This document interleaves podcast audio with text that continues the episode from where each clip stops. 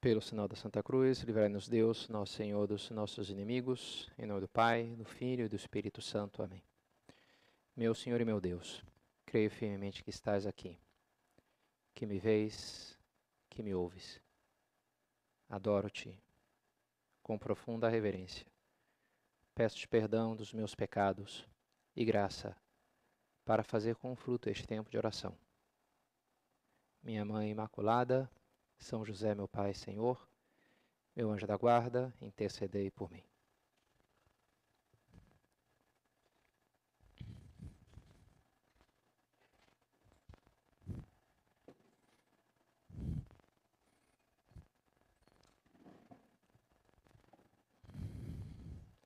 Nem só de pão vive o homem, mas de toda palavra que sai da boca de Deus.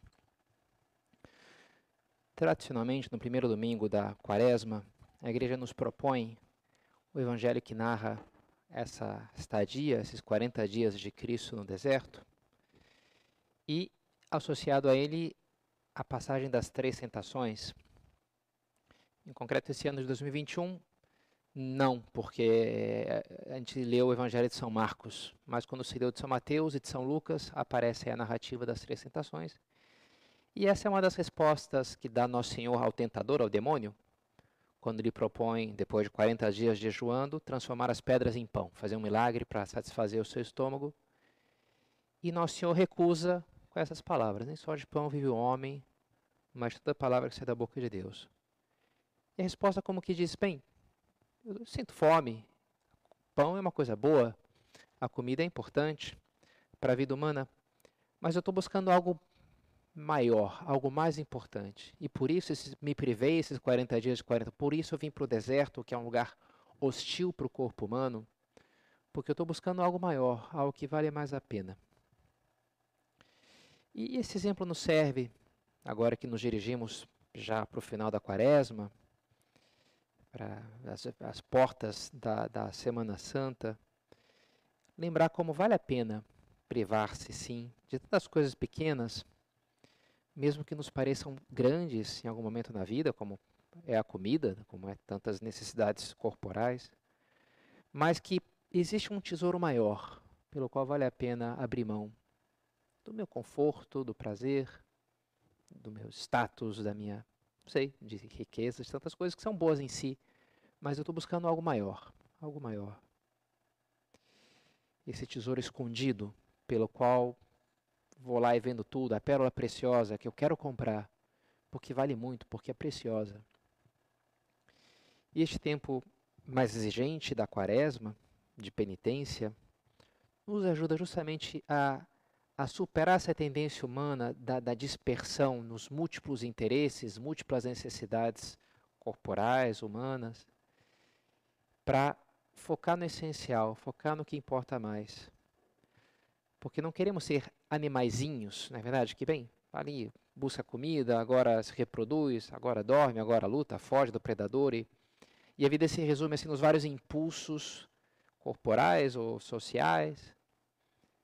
Não, não, não, não, não foi para isso, né? Eu nasci para algo maior, para uma vida mais profunda, para ser mais do que isso, do que um mero animalzinho.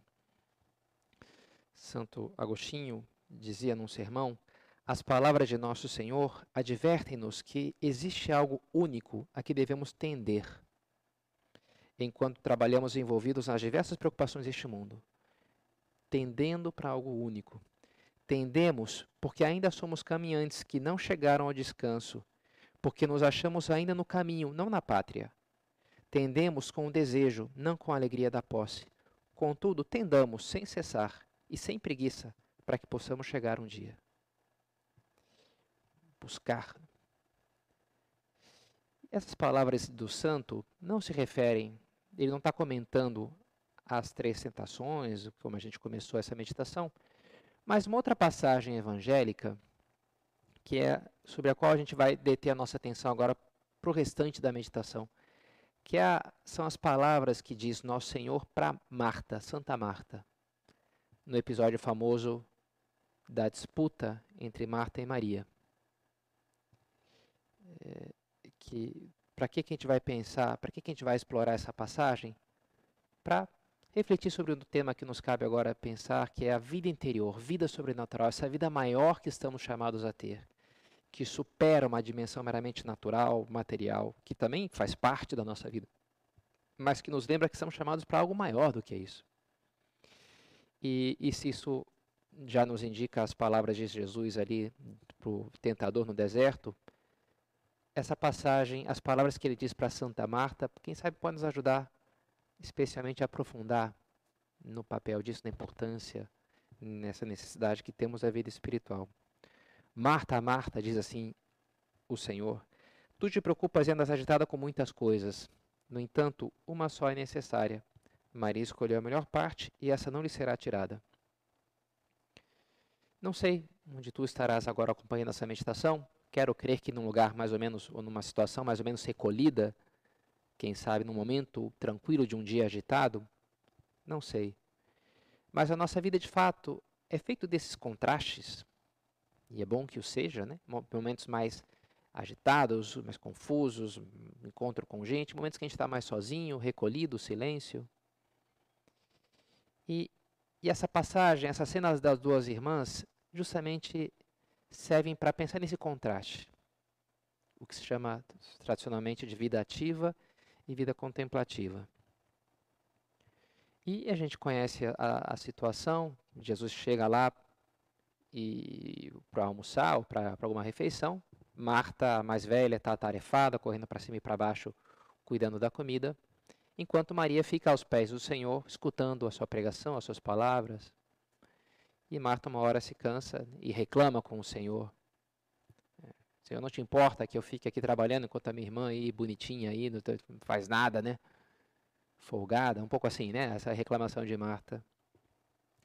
E acaba, ao invés de que o Senhor lhe dê a razão, irmã, Maria, levanta aí, vai ajudar tua irmã. Em vez de fazer isso, Jesus é, repreende, entre aspas, Marta e dá razão a Maria.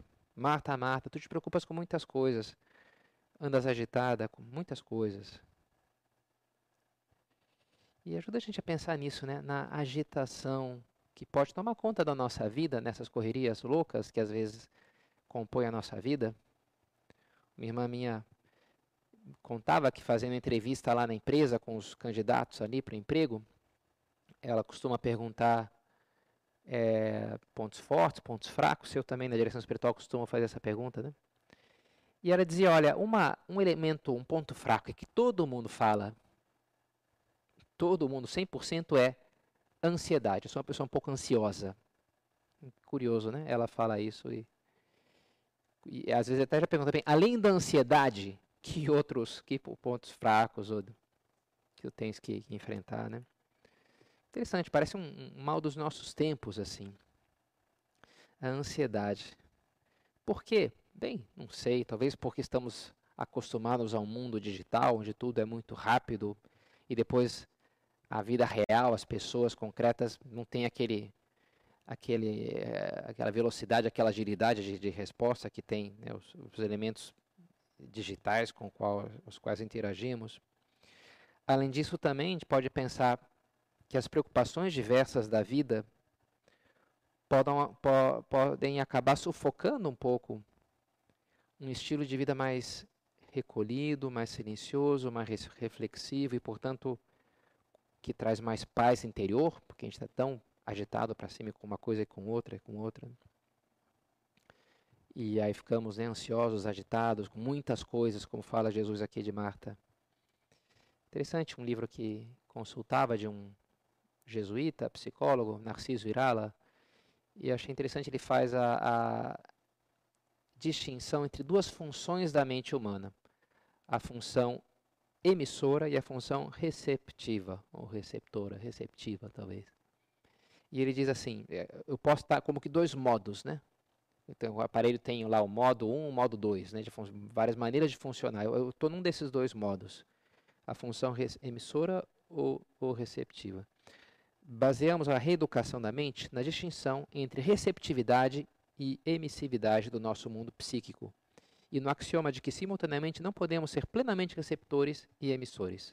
Estar fotografando um objeto e projetando-o ao mesmo tempo. Se nos damos conta exata do que vemos ou ouvimos, não podemos ao mesmo tempo pensar se o estamos fazendo bem ou que aquilo nos entristece ou nos dá medo. E ao contrário, se pensamos na injúria, o perigo, deixamos de dar-nos conta nítida dos cores e dos sons. Interessante. Ou eu estou assim, olhando, observando, ou eu estou interagindo, preocupado com a, com a, minha atuação ali. E ele diz: a, a primeira atitude é a que descansa.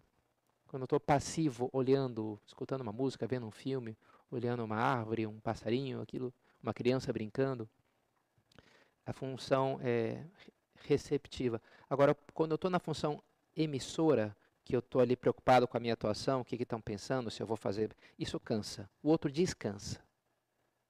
É interessante, né? Maria se cansava. Eu acho muito interessante uma frase de Santo Agostinho que diz: Maria não, Marta, né? Santo Agostinho diz: Marta se consumia, Maria se alimentava. E é interessante, né? Marta, ela foi ficando irritada, que fazendo não sei o quê, que acabou o azeite, manda a fulaninha pegar lá mais vinho com, com, com a vizinha, não vai faltar talher, pede para outra, aproveita e pega também uns pratos. E ela tão, e o, e o fogão, e já, já, não, não fez ainda, mas faz logo, porque... Então ela estava naquele esquema, né? Preparando ali, daqui a pouco chegou Jesus com mais os seus doze apóstolos, põe mais 13 na mesa, peraí, não é tão fácil, né? Pôr mais um pouquinho de água no feijão, peraí, é uma coisa um pouco mais complicada, né? Então ela estaria ali como uma boa dona de casa, querendo servir bem os seus comensais. E, e, vendo ao mesmo tempo a sua irmã, e uma hora ela não aguentou mais, né? E, e falou, bem, senhor, faz alguma coisa, né? Esse negócio aqui tá uma palhaçada, um papelão, né? Se, ela não aguentava, uma hora não aguentou mais. Se consumia, aquilo estava ali desgastando. E a gente pode imaginar Maria justamente o oposto, né? Ela estava ali aos pés do Senhor, escutando aquelas palavras maravilhosas do Senhor, né?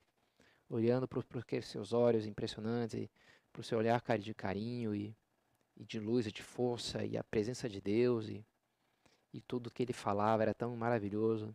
E se ele dissesse, ora, vamos ficar aqui, vamos ter que ficar aqui mais uma hora, ele ia dizer, eba, sei lá, né? Ele ia ficar, maravilha, né? Estamos aí, mas, vou ter mais uma hora aqui o Senhor para mim, na minha casa, na minha sala de estar. Maravilha, né? Que, que, que grande bênção. Quanto mais melhor, ela estava se alimentando. Marta estava se consumindo, chegou uma hora que acabou. Não, não, não tinha mais. Né? E é algo que acontece, né? Nessa visão, às vezes, um pouco mais pragmática da vida e sem muita fé. O que importa é, é o fazer, é a eficácia, é o ganhar dinheiro, cuidar da saúde, conseguir status, bens materiais. E isso é agitação, correria, tensão. Mas chega uma hora que a gente não aguenta mais. Porque, olha, talvez porque aquilo não nos alimente da, quanto precisamos, não nos dê o que o nosso organismo precisa, a, a, os nutrientes que a gente que o nosso coração nos pede. Nem só de pão vive o homem, mas toda palavra que sai da boca de Deus. É necessário pão? Sem dúvida que é necessário. Mas de que vale o homem ganhar o mundo inteiro se vier a perder a sua alma? Diz o Senhor. Maria estava alimentando a sua alma. Marta se ocupava de alimentar os corpos, que é uma tarefa nobre. Mas Maria estava alimentando a sua alma.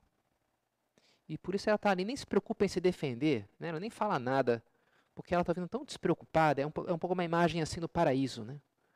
Eu estou ali no, escutando aquela música, e, né, sei lá, com a pessoa que eu amo, aquele momento de êxtase artístico ou culinário que seja, sei lá, né? Eu estou num momento ali, uau, mágico, né? E aquilo então o tempo nem passa, porque é tão. É, quando a gente está pequeno e faz aniversário, nossos amigos, e é o dia de, de, Natal, e todo mundo ali, a família e o presente, e nossa, e aquilo é uma coisa assim que não passa, né? Não cansa, não gasta. É, é essa imagem do céu, essa imagem de, de Maria junto ao Senhor. E é a imagem do que deve ser, de alguma maneira, a nossa vida já agora. Na teologia se explica que que a vida cristã está chamada a ser já um, um pré-gustar da vida junto a Deus no céu, da visão beatífica. Isso é a vida interior, isso é vida sobrenatural. Que nós estamos chamados a ter essa riqueza de vida espiritual que alimenta o nosso, a nossa carência mais profunda, o nosso desejo mais desesperado. Isso é, vida, isso é ter vida interior. Isso é ter paz. Independente se eu tenho comida, se eu tenho, se, o que, que pensam de mim. Né? Os santos são aquelas pessoas que, que estão ali alimentadas do que realmente eu tenho isso aqui, não preciso mais nada, né? Um pouco assim, né? Se eu me casar com essa pessoa, é, não me importa se eu vou ser rico ou pobre, eu, eu vou ter, já vou ter satisfeito, porque eu, esse amor é tudo para mim. Olha, só Deus pode ser tudo para nós, na verdade, né? E a gente pode ter a Deus, e a gente pode ter uma vida junto a Ele. Estamos chamados a isso. Mesmo que não temos vocação para o claustro, para uma vida monacal, para para ser padre, freira. Não. São José Maria falava, e se dirigia aos leigos, aos cristãos no meio do mundo, que devemos ser contemplativos no meio do mundo. Contemplativos no meio do mundo. E é uma expressão que causou escândalo quando ele começou a falar, porque se dizia isso, né, Den? O cara vai seguir um estilo de vida, uma vida ativa ou a vida contemplativa. Então, a vida ativa é ali, o cara trabalhando, até o sacerdote secular, né? Como é o meu caso. Ou não, não o cara tem vida a vida religiosa, então vai se dedicar à vida contemplativa. Quer viver como se já estivesse no céu, rezando, passa lá o dia rezando salmos, e mora lá numa cela, num, num, eremitério, não sei, né? Mas é a vida contemplativa, está o tempo inteiro rezando. São José Maria unia as duas coisas. Contemplativos no meio do mundo, rezando no meio das tarefas ordinárias. Inclusive ele chegava a falar, temos que ser Marta e Maria ao mesmo tempo. Para usar essa passagem de uma maneira muito muito gráfica, né? Temos que ser Marta e Maria ao mesmo tempo. Por quê? Porque Deus nos deu ocupações exteriores, nos deu obrigações, deveres do nosso Estado. Para a maioria das pessoas que tem uma vocação no meio do mundo, que tem o seu trabalho, que tem a sua família, há uma série de deveres ali muito importantes. Que, e a sua santificação não se dá de costas para esses deveres, mas justamente através deles, transformando-os em oração. O que Marta estava fazendo era sim super importante, super virtuoso. Jesus, quando ele fala a parábola do juízo final, os à minha direita, os à minha esquerda, os à minha direita eu direi, vinde a mim, benditos do meu Pai, os à minha esquerda eu direi, apartai-vos de mim, operários da iniquidade, vão para o inferno, vocês vêm para o céu. Qual que é o critério que separa os dois? Porque tinha fome, me deste de comer, tinha sede, me deste de beber, estava nu, me vestiste. É o que estava fazendo Marta, não é verdade? Jesus seria com fome. Seus apóstolos também. Estava dando de comer a quem tem fome. Estava cuidando do corpo. E, e, também São Paulo vai dizer, ó, se eu não tiver caridade, eu nada, nada, nada me aproveitaria, nada seria. Ainda que eu tivesse uma fé capaz de mover montanha, entregasse meu corpo para ser queimado, vendesse meus bens, desse aos pobres, mas não tiver caridade, tivesse uma fé, uma oração, mas se não, não, não tem caridade, não ama o teu próximo, não ama Deus, é o teu, então não serve para nada tinha fome e deixa de comer. Santo Agostinho comenta que Nosso Senhor realmente não precisasse da, da comida de Marta, não é que ele, ah, eu tenho fome, Deus não precisa, na verdade, né, dos nossos serviços, mas se deixa servir para que seja essa uma demonstração do nosso amor por Ele, assim explica Santo Agostinho. Mas o alimento não é o fim, o alimento é o meio, o fim é o amor que se demonstra através daí. Então, o problema não é o, o meio, o problema é se eu troco o meio pelo fim. Aí mesmo as iniciativas mais nobres, como a de Marta, alimentar o Senhor, acabam, acabam que não são boas. Porque houve uma quebra de hierarquia de prioridades. Um livro, um clássico da espiritualidade famoso, me fizeram ler duas vezes já, meus diretores espirituais ao longo desses anos, chama-se Alma de Todo Apostolado. É um livro genial, um livro de um cisterciense, era o livro de cabeceira, acho que de São Pio X, um, um Papa recente, acho que era São Pio X. E, e é um livro de uma única ideia. Uma única, qual ideia? Essa, né? Que sem vida interior, as obras exteriores, por mais nobres e belas que sejam, se tornam vazias e morrem. Ou seja, o apostolado tem que ter a alma da vida interior. O que eu vou fazer, o que eu vou pregar, o que eu vou ajudar, nasce do quanto eu rezo, quanto eu tenho a minha união com, vida de união com Deus. E, e o Papa chegava a falar, olha, essas obras sem oração seriam obras malditas. Ele está falando do seu ministério como, como Papa, né? Coisas maravilhosas tem que fazer o Papa, super nobre, né? Mas se não rezar, aquilo se torna algo que não é, não é de Deus, não é algo bom. Que não vai aproximar as pessoas de Deus e, em primeiro lugar, nem ele mesmo, né? Uma vez fizeram um capítulo da ordem de Santa Teresa, Maria Teresa de Calcutá, Santa Teresa de Calcutá, e houve a proposta de diminuir um pouco o tempo de oração para dedicar mais o tempo aos pobres, aos doentes, ao trabalho tão típico das irmãs da caridade, né, das filhas da caridade. E reuniram ali as, as principais ali da ordem, Maria Teresa entre elas, fundadora, e tom, elas tomaram a decisão de, de não fazer isso, mas pelo contrário, de aumentar o tempo de oração. Era tipo meia hora de adoração ao Santíssimo, que faziam de manhã, passou a ser uma hora de manhã e uma hora da tarde. Eu não lembro bem, mas era algo assim, me parece. Aumentaram, mais que dobraram o tempo de adoração ao Santíssimo. E depois, passado o tempo ali para outra reunião, para fazer o balanço das últimas decisões, depois de oito anos, sei lá, né? E a conclusão que chegaram, e assim o narra a Maria Teresa, é que ao invés daquilo ter roubado o tempo dos doentes e miseráveis, pelo contrário, aquilo de uma maneira multiplicou a força das irmãs, lhes fez ser mais generosas, fez com que viessem mais vocações à ordem. Tudo melhorou, curiosamente, né? Tudo melhorou. Aumentou a adoração, aumentou a ação também. E é e essa é uma ideia interessante para a gente pensar, né? Que às vezes parece bem. Eu gostaria de rezar, eu acho super importante, mas com tanta coisa que tem que fazer, é que eu estou na semana de prova, é que meu filho não sei o quê, é que meu marido tal, é que. Então agora não dá, sabe? Que minha vida é tão corrida. Eu gostaria muito de ler as escrituras, eu gostaria muito de rezar o terço, de ir na missa com mais frequência. Mas aqui não dá, eu estou fazendo coisas boas, né? E olha, maneira equivocada de raciocinar. Tem que ter uma maneira, tem que ter um, um modo de, de encaixar, de ter vida interior, ter vida de oração. Porque, porque esse é o alimento, a oração é o alimento da alma. Maria se consumia, se, se alimentava. Sem isso, a gente vai se consumir como Marta. E a nossa fé vai acabar definhando. E o nosso ímpeto de, vai acabar, né? Aquela sequência também famosa, eu cito bastante, de Madre Teresa, Fruto do silêncio é a oração. Fruto da oração é a fé.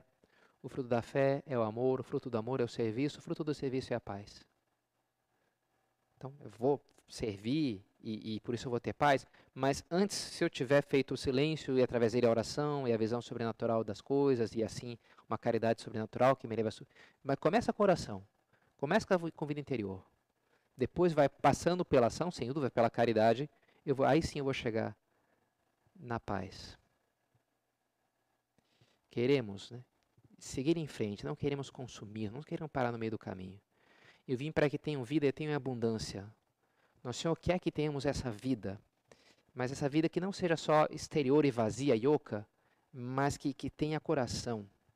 E, e, esse, e esse coração é a vida interior, é a vida espiritual, é a nossa vida junto a Ele. Eu sou a videira e vós os ramos. Aquele que permanece em mim e eu nele, esse dá muito fruto, pois sem mim nada podeis fazer. Interessante, né? Sine me nil potessis facere. Ah, mas eu consigo fazer muitas coisas sem Jesus. É, mas de uma maneira aquilo é nada. Se não está unido a Cristo, não tem mérito sobrenatural. São coisas que passam, são coisas que não ficarão. O ramo que se separa da videira pode até ter muitas folhas, mas não vai ter fruto. Não vai ter surgir mais fruto ali, porque separou da fonte, da verdadeira fonte, da verdadeira vida, da verdadeira vitalidade. Para isso temos que estar unidos, permanecer em mim. Aquele que permanece em mim, esse, eu, esse dá muito fruto. Ter vida espiritual, cuidar da nossa vida espiritual, não descuidar a vida de oração, não aceitar desculpas. Marta, Marta, tu te preocupas e andas agitada com muitas coisas, no entanto, uma só é necessária ao longo da história, a gente encontra críticas aos padres, aos religiosos, dizendo que, bem, são pessoas inúteis, que não contribuem para a sociedade, não agregam nada, não produzem nada. Será? Outro dia havia uma reportagem, uma notícia de um violinista, uma orquestra de Curitiba, que foi lá visitar um parente no hospital com, com seu violino para entretê-lo. Enquanto ele tocava, ouvindo no quarto do lado, uma menina que estava em coma fazia três anos. E ouvindo a música, ela despertou. E aí aquela agitação da, das enfermeiras, e porque estava ouvindo o violino. Desde então, esse músico regularmente visita, vai nos hospitais e fala, esse negócio aqui tem um poder que eu não sabia, né? Então ele visita ali os, os doentes e toca para eles de uma maneira habitual, né? Porque ah, mas é, um, é inútil um músico? Bem, levantou aquela menina depois de três anos de coma, né? Negócio, a música é inútil, a arte é inútil. Bem, os próprios críticos que fazem, né, que levantam essa crítica, bem, são escritores, literatos. Não é que eles estão plantando batatas, né, eles estão escrevendo livros. Isso é inútil? Claro que não é inútil, né? Como diz a poesia, navegar é preciso, viver não é preciso. Ou a música da minha adolescência, a gente não quer só comida, a gente quer comida, diversão, balé. A vida humana não, não pode se resumir a, a, suprir as suas necessidades físicas e materiais? Claro que não, né? Isso não é vida. A vida é, é, o coração nos pede mais. E por isso é importante que a gente saiba, inclusive sacrificar, se é o caso, né, o pão, pra, pela palavra de Deus, como fazia ali Maria, que a gente saiba abrir mão, de ter um pouco mais de conforto, ganhar um pouco mais, de, não, mas isso aqui é importante para mim, que eu tenha tempo para cultivar minha vida de oração, que eu tenha tempo para ler coisas da, da, vida espiritual, que eu tenha isso sim, né? E tempo com Deus, tempo com Cristo na Eucaristia, tempo com Santa Maria, rezando aqui o meu terço. Eu preciso disso, não é algo assim acessório e quando dá é tudo bem. Não, não. Eu preciso, né? Mais do que o pão, preciso mais do que o ar que eu respiro, né? Porque é verdade, porque o nosso coração, porque essa é a realidade do nosso coração. E é isso que devemos buscar, isso que queremos buscar, especialmente nesse tempo de Quaresma, nessa Semana Santa. Focar no essencial, buscar o essencial ao longo de toda a nossa vida. Marta, Marta, tu te preocupas e andas agitada com muitas coisas. No entanto, uma só é necessária. A Maria escolheu a melhor parte e essa não lhe será tirada. Um último comentário que faz Santo Agostinho, dessas palavras do Senhor, diz assim: Muitos e diversos são estes serviços temporais e carnais, e ainda que sejam coisas boas, são transitórias. Que disse o Senhor a Marta? Que Maria escolheu a melhor parte. Tu não escolheste uma parte ruim, mas ela escolheu uma melhor.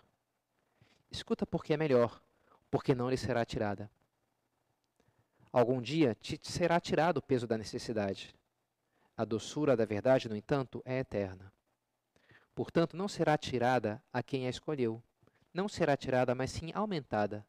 Nessa vida se aumenta, na outra alcança a perfeição, mas jamais será tirada. Interessante, né? Por que, que é a melhor parte? Porque não lhe será tirada. Porque aqui estamos tocando algo eterno. Estou aumentando meu, o meu amor a Cristo aqui nesse momento de oração. E isso é um tesouro que vai ecoar pela eternidade, né?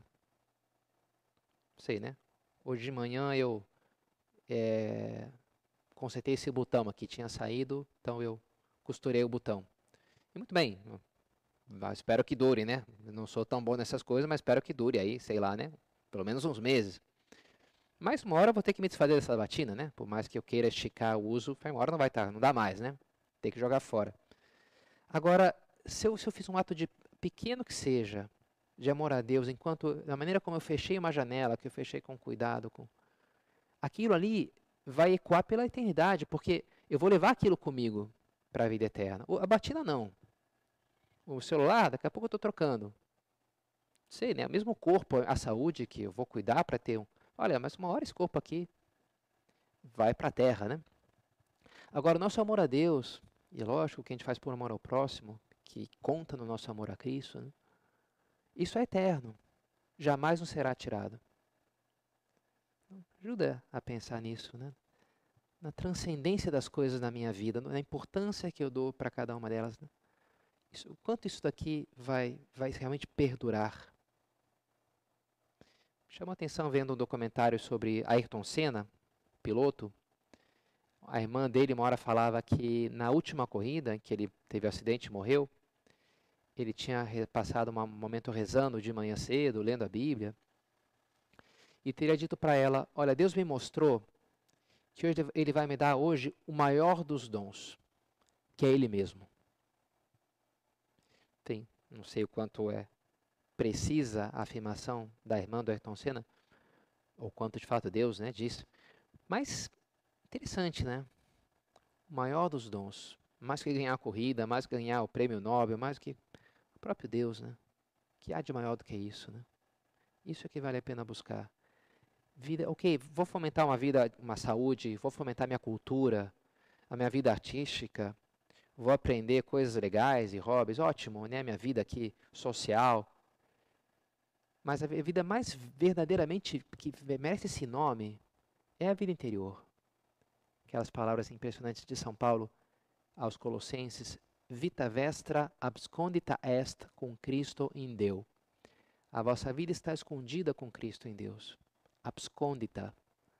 A verdadeira vida, assim, tem, tem várias vidas, digamos assim, né? A minha dimensão aqui no, no, no esporte, né? mas assim, a vida que, que essa vida escondida com Cristo, o que está rolando aqui entre eu e o Senhor quando eu comungo, quando eu rezo um terço, quando eu, o amor de Deus que eu coloco na tudo aquilo que eu. Isso, isso é o que conta, sabe? Essa é a minha verdadeira vida. Essa vida escondida com Cristo em Deus. E é isso que a gente tem que fazer crescer. É aí que a gente tem que procurar a perfeição. É isso que vale a pena fomentar, um dia e outro. Vida interior, vida sobrenatural. Temos esse quadro tão belo de Nossa Senhora de retábulo. E, em geral, quando se representa Maria, se representa sempre num, com os olhos quase que fechados, num clima de oração, não é verdade? Como, como é o caso aqui, contemplando o seu filho tão, tão belo. Claro, Maria era uma mulher alegre, pode pensar que inclusive expansiva, mas não, não frívola, não uma mulher dispersa nas coisas, mas uma mulher de oração, que sabia rezar, que tinha esse, essa riqueza interior da vida de oração. Estou lendo um livro, esse livro A Sombra do Pai, de São José, que é um romance ao redor de São José. É interessante, ele lia ontem como ele ele vê, olha, tem um mundo aqui dentro que eu não eu não vou, não vou estar totalmente por dentro do que está acontecendo aqui dentro da alma da minha esposa, né? Eles ainda são noivos na história. Mas ele respeita, ali tem, é, um, é um lugar de Deus aquilo ali, né? Mas ao mesmo tempo ele faz parte da vida dela e ela o ama, sem dúvida. Mas tem uma riqueza ali que ultrapassa a sua capacidade de, de, de, de abarcar, né? Bonito, né? A riqueza da vida espiritual de Maria, do, dos diálogos dela com Deus. Que isso nos inspire. E, e assim lhe pedimos que nos ajude a descobrir e realizar também em nós a profundidade e a riqueza da vida que Deus quer para cada um de nós.